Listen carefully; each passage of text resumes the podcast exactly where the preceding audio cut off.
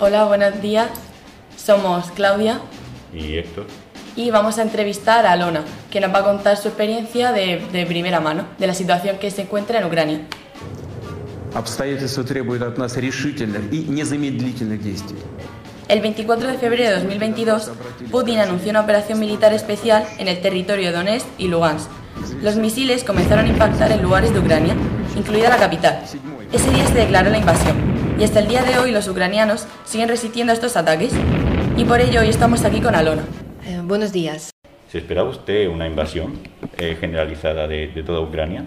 A mí, cuando me preguntaban si iba a haber guerra, mmm, yo tenía claro que sí, que iba a haber guerra, guerra. Incluso con mi marido teníamos discusiones. Él decía que no, que él no se atreve, y yo decía que sí. ¿El ¿Por qué?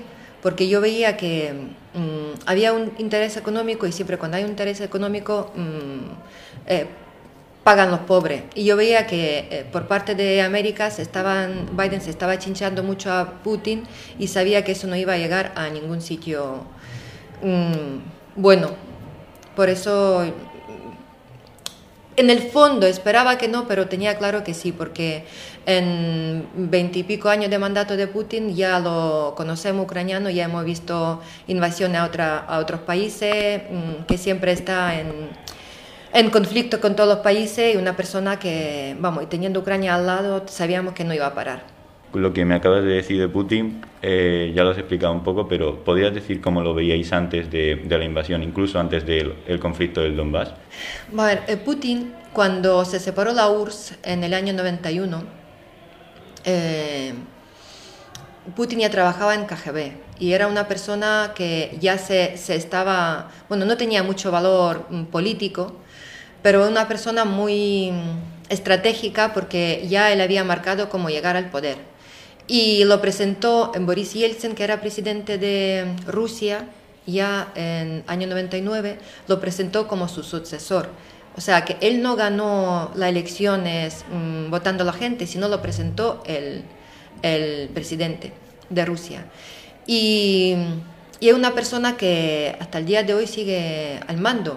Tuvo ahí cuatro años de mmm, que, que cedió el... Mmm, se dio eh, mandato a Medvedev, pero vamos a Medvedev era su peón, que él ahí no pintaba nada. Entonces él sigue igual que Lukashenko en Bielorrusia, son los presidentes que más tiempo llevan, veintipico años llevan eh, al poder y seguirán al poder, porque como no hay mm, libertad de expresión, la gente no tiene, mm, no tiene libertad para elegir, pues mm, es una persona que sigue mandando, hay mucha porque como un país tan rico que con todas las cosas que tiene, que mantenía, mmm, daba gas a todo, toda Europa y aparte de Europa a, otro, a otros continentes, como este país está tan pobre con gente con, si te sale unos kilómetros fuera de las ciudades, ya gente con mucha pobreza.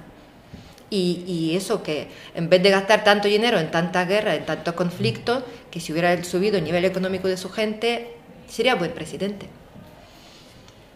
¿Y usted conoce gente de Rusia o tiene familia allí? ¿Qué opina de la guerra? Vamos a ver, en, en Rusia mmm, no hay internet, ni televisión, ni redes sociales libres. Todo lo que se quedó ahora, y ahora con la invasión, pues ha ido a Twitter, se ha ido a Facebook, de ahí Instagram, todos. Entonces no hay mmm, red de comunicación libre. Entonces lo que les dan de comer eh, es de propia Rusia. Entonces la gente le comen de tal manera eh, el coco eh, que, porque mi madre, por ejemplo, tiene a su prima de la misma edad, son de la misma edad, siempre han crecido juntas, pero vive en Rusia. Y bueno, um, últimamente es, mi madre la bloqueó porque diciendo porque siguen matando, porque son nacionalistas, porque son, están unas cosas que dicen que incluso los pájaros que son de color amarillo y azul les dan de comer y los que llevan colores blanco, azul y rojo que los matan. O sea, unas cosas que dicen que no tienen ni pie de cabeza. ¿Cómo puede ser la gente que, que de tal manera le, les cambian visión que, que están en contra? O sea, que en el año 94 creo que en Afganistán cuando hubo la guerra, las madres de soldados han parado esta guerra, el comité de las madres han ido a hablar y han parado la guerra pero es que las madres día de hoy de Rusia toda la conversación en que tienen piada grabada están diciendo, pues mátalos porque son una nación muy mala, róbales, viólalas porque son, hay que exterminarlo, hay que acabarlo. O sea que cómo ha cambiado en este, en este tiempo la gente de, estar recibiendo informativo lo que, les, lo que está pagado por la propaganda rusa. Otra pregunta que, que tengo sería si al principio de, del ataque ruso veía usted la, la, posibilidad de que Ucrania pudiese resistir ante lo que teníamos en ese momento como es Rusia, que creíamos que era un, una potencia militar bastante importante. Vamos, en el año 2014, cuando empezó Maidán, eh, ahí, ahí Ucrania mmm, iba a entrar a la Unión Europea. ¿Qué pasa? Que Putin no le interesaba porque él tenía a Ucrania ahí, muy cómodo, eh, su frontera, que no tenía frontera con la OTAN, y eso le, según él, le daba tranquilidad porque él decía pues, que Ucrania le podía invadir. Que cosa no es cierta porque en el año 96 se ha firmado un acuerdo de la paz que han firmado entre Rusia, Ucrania y Estados Unidos, que porque Ucrania era tercera mm, potencia con arma nuclear en el mundo. Pero han firmado un acuerdo de la paz donde Ucrania tenía que destruir eh, toda su arma nuclear entonces Rusia y Estados Unidos le daban garantías de nunca invadirla y no tener conflicto con Ucrania. Mal hecho por el presidente aquel, porque una vez que no tiene arma nuclear no era nadie, y eso está pasando. En 2014, cuando ofrecieron entrar en la eh, Europa, en, en, la Unión Europea, mmm, Rusia eso no le gustó nada. Entonces le ofreció unas cosas con, con aquel presidente que era prorruso y la gente es que no quería entrar en Rusia. Tú, en Rusia, tú si quieres, mm, si tú puedes elegir eh, vivir mejor, tener eh, libertad de expresión, eh, decidir mm, toda tu vida o estar viendo como en, Rusia, no te pueden manifestarse, no te pueden, es que no tiene libertad de expresión, no tiene libertad de, de nada. Entonces la gente quiso ir a Europa, progresar, que es normal en una persona humana que progrese. Y claro, ahí donde invadió Rusia diciendo que estaba protegiendo al país, a, país, mmm, no, a la gente eh, ruso hablante. Que en Rusia, desde, eh, o sea, en Ucrania hay más gente ruso hablante y no pasa nada, no entendemos perfectamente y nadie les está ahí deprimiendo. Por eso han entrado en Donbass porque mientras que el país está en conflicto, no puede entrar en la Unión Europea. Un país que está en conflicto, la guerra, no puede entrar en la Unión Europea. Ahí donde empezó. ¿Qué pasa? Que ahí pilló pues, de sorpresa porque en Ucrania como tal no había armada. Entonces, mmm, pilló de sorpresa donde han quitado el Crimea en, en, en, menos de un día, en horas, han quitado eh, Crimea, han accionado. Pues han estado ahí Donbass, pero la gente empezó a a poco a poco. Y ahora, en ocho años de experiencia, Ucrania ha creado un monstruo, porque ya somos fuertes, eh, no tenemos mucho, porque el país es muy pobre, porque siempre estaba mmm, invadido y siempre estaba reprimido. Pero con la ayuda de Europa, con la ayuda que están dando, porque realmente ayuda de Europa como... La única ayuda que, que tenemos es ayuda humanitaria que viene de la gente, no estamos hablando de políticos, que ayuda más a la gente pobre que, que, está en el poder, y armas, armas, entonces el, el, pueblo ucraniano está defendiendo con las armas que le proporciona, pero la mayoría de las armas son lo que no me vale a mí, te lo doy a ti y tú defiéndete. De hecho, cuando empezó la guerra, eh, no sé si habéis seguido un poquito que primero dos días nadie ha dicho nada. ¿Por qué? Porque pensaban que Putin iba a entrar, iba a anexionar y iba a destruir Ucrania y a ver dos o tres días que la gente se salía en contra de los tanques, la gente civil, sin nada, y como reaccionó Ucrania, entonces ya la gente, Europa dice, pues están, están defendiendo, vamos a ayudarle. Después de dos o tres días cuando empezaron a ayudar. Y otra pregunta, ¿cómo está tu familia? ¿Ha abandonado el país? ¿Se ha quedado allí? ¿Qué ha hecho? Mi familia eh, vino el 24 de marzo, después de que yo estaba suplicando, porque para mí era un sin vivir, te levantas por la mañana, bueno, te levantas, si puedes dormir algo, y pegado al teléfono, miras mmm, dónde han caído las bombas, están vivos, no están vivos, lo primero, ¿cómo estáis? ¿Estáis bien? Todo esto. Y después de un mes, ellos vinieron 24 de marzo, un mes después de la guerra. Eh, ya porque yo ya no podía más. Entonces le decía, mm, venir aquí y, y, saldremos como, porque hace cinco meses que falleció mi padre, yo tenía a mi madre solo y a mi hermana. Y no, y no disfruté porque llevo 22 años en España, yo no podía perder este vínculo que tenía. Era por mi egoísmo más que por ellos, porque ellos estaban en una zona que pegada a Prinestrovia, que es la zona anexionada por Rusia también, de Moldavia, 30 kilómetros, pero por ahí también entraron día 24 entonces ellos vinieron aquí porque mi madre me decía, ¿cómo voy a dejar yo mi casa después de trabajar toda mi vida? Mi madre tiene una, casa preciosa. Irme en otro país con 64 años que tengo, ¿cómo voy a ir y dejar todo mío?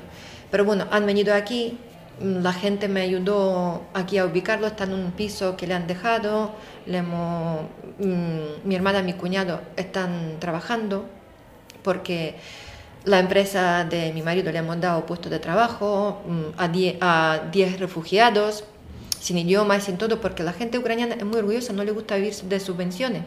Son gente muy orgullosa, le gusta trabajar y ganar su dinero y todo eso. Y después mucha gente con nivel cultural medio alto, que tiene su, varias carreras, que es gente muy dispuesta a, a aportar porque quieren ganar su dinero para estar independiente. Es que gente con más pensamiento europeo que pensamiento, pensamiento soviético, vamos a dejarlo ahí. Y quería preguntarle, antes de, la ofensiva rusa, incluso antes de la del Donbass, em, en Ucrania, ¿cómo se veía la entrada de la Unión Europea? ¿Había más gente prorrusa o más occidental antes de lo del Donbass? a ver, había de todo, como en cualquier sitio, pero la gente veía Rusia y Bielorrusia como éramos como tres hermanas, tres países hermanas. Hermanos no, hermanas porque decían Rusia, Ucrania, Bielorrusia, hermanas. Y ahora decimos, menos mal que hemos tenido dos hermanas nada más, porque si no, no hubiéramos estado más caliente todavía. Eh, la gente no veía mal con, estar con Rusia, no veía porque eh, mm, misma cultura, mismas costumbres, mm, la mayoría de gente de ortodoxa. Pero claro, después de ver em, todo, la gente de Europa tenía un poquito de miedo por todo lo que, porque teníamos mucha televisión de Rusia y tal, y muchas cosas que decían, pues en Europa no soy bien recibido, en Europa no sé qué. Entonces tenía un poco de miedo. Entonces, mm, como aquí dice, más vale buen conocido que bueno por conocer. No, mal conocido que, que bueno por conocer. Entonces la gente era mm, quizá más prorrusa, pero ahora hasta, hasta los más prorrusos están viendo lo que está mm, haciendo Rusia que el día de hoy hay 217 niños mm, fallecidos por causa de la muerte, por, causa de la guerra y mm, más de 2.500 civiles, pero eso son cifras que eso no es nada, porque ya sabemos de que hay fosas comunes, que ahí pueden haber mucha gente más. Entonces la gente está viendo todo esto. De hecho, mi madre tiene una hermana que está ahora mismo viviendo en la zona ocupada por los rusos. Y ellos siempre, porque ahí hablan ruso, en ruso y tal, son de Zaporozhye, Melitopol. Y, y, ella ahora está diciendo, dice, madre mía, a ver si vienen nuestros soldados y nos libran, dice, porque que son gente sin, sin piedad. Entran, hay gente tiene alfombra, entran con la bota, le quitan la comida, eh, están, cogen tanque y le y apuntan a las casas como para diversión. Eso me contó mi madrina, que es la hermana de mi madre. Por diversión, pero claro, la gente no, eso terminar la gente, mucha gente psicológicamente mm, mal, aunque vivan, pero para toda la vida mm, mal. Y otra cosa sería que si, ya lo ha dicho usted antes, pero ¿le parece suficiente la ayuda generalizada, no solo de armas, sino de suministros que los países occidentales le están proporcionando a Ucrania? Vamos a ver, em, se han volcado muchísimo, muchísimos países, muchísimos, que hay otros que tienen pánico a Rusia, eh, pero se han volcado bastante. ¿Que pueden hacer más? Sí. ¿Que pueden hacer más? Sí, porque muchas veces hemos sentido abandonados mm, y el día de hoy yo no paro de repetir que Ucrania, mi pequeña Ucrania, está defendiendo a Europa entera, porque una vez que cruza Ucrania, parará. No sabemos este hombre como no, no está bien, no sabemos lo siguiente que puede ser. De momento, eh, la Finlandia y Suecia, que también quieren entrar en la OTAN ahora a mitad de mayo, y ya tienen mm, ahí le están diciendo Putin pues tener cuidado porque si quiere entrar en la OTAN como hacen frontera con Rusia pues ahí están. Vamos a hacer ahí también la, la prueba porque ellos ahí en Rusia no te pueden decir la palabra guerra porque si no te, te meten en la cárcel ahí está prohibido. Eso son una maniobra que están haciendo maniobra. Entonces van dice que van a empezar maniobra también ahí. Mm, que también gustaría que mm, asociaciones internacionales que también estuvieran aplicándose más porque están matando a los niños, están violando a las mujeres. Hay 11 niñas embarazadas en la zona de Bucha, hay 11 niñas violadas, las que han sobrevivido violaciones.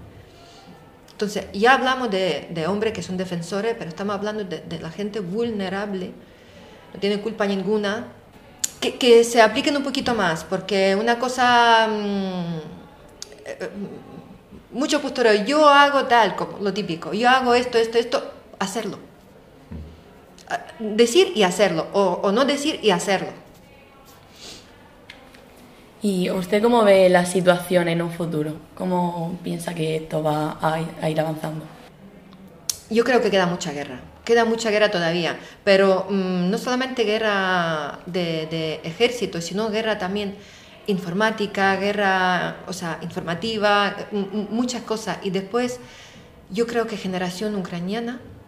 Mm, Pasarán años para que perdone generación rusa por estar callada, porque hace, tiene la misma culpa el que no hace, el que calla. Muchísimas gracias eh, por venir y que te hagamos esta entrevista. Muchas gracias por dedicarnos tu tiempo y mucha fuerza.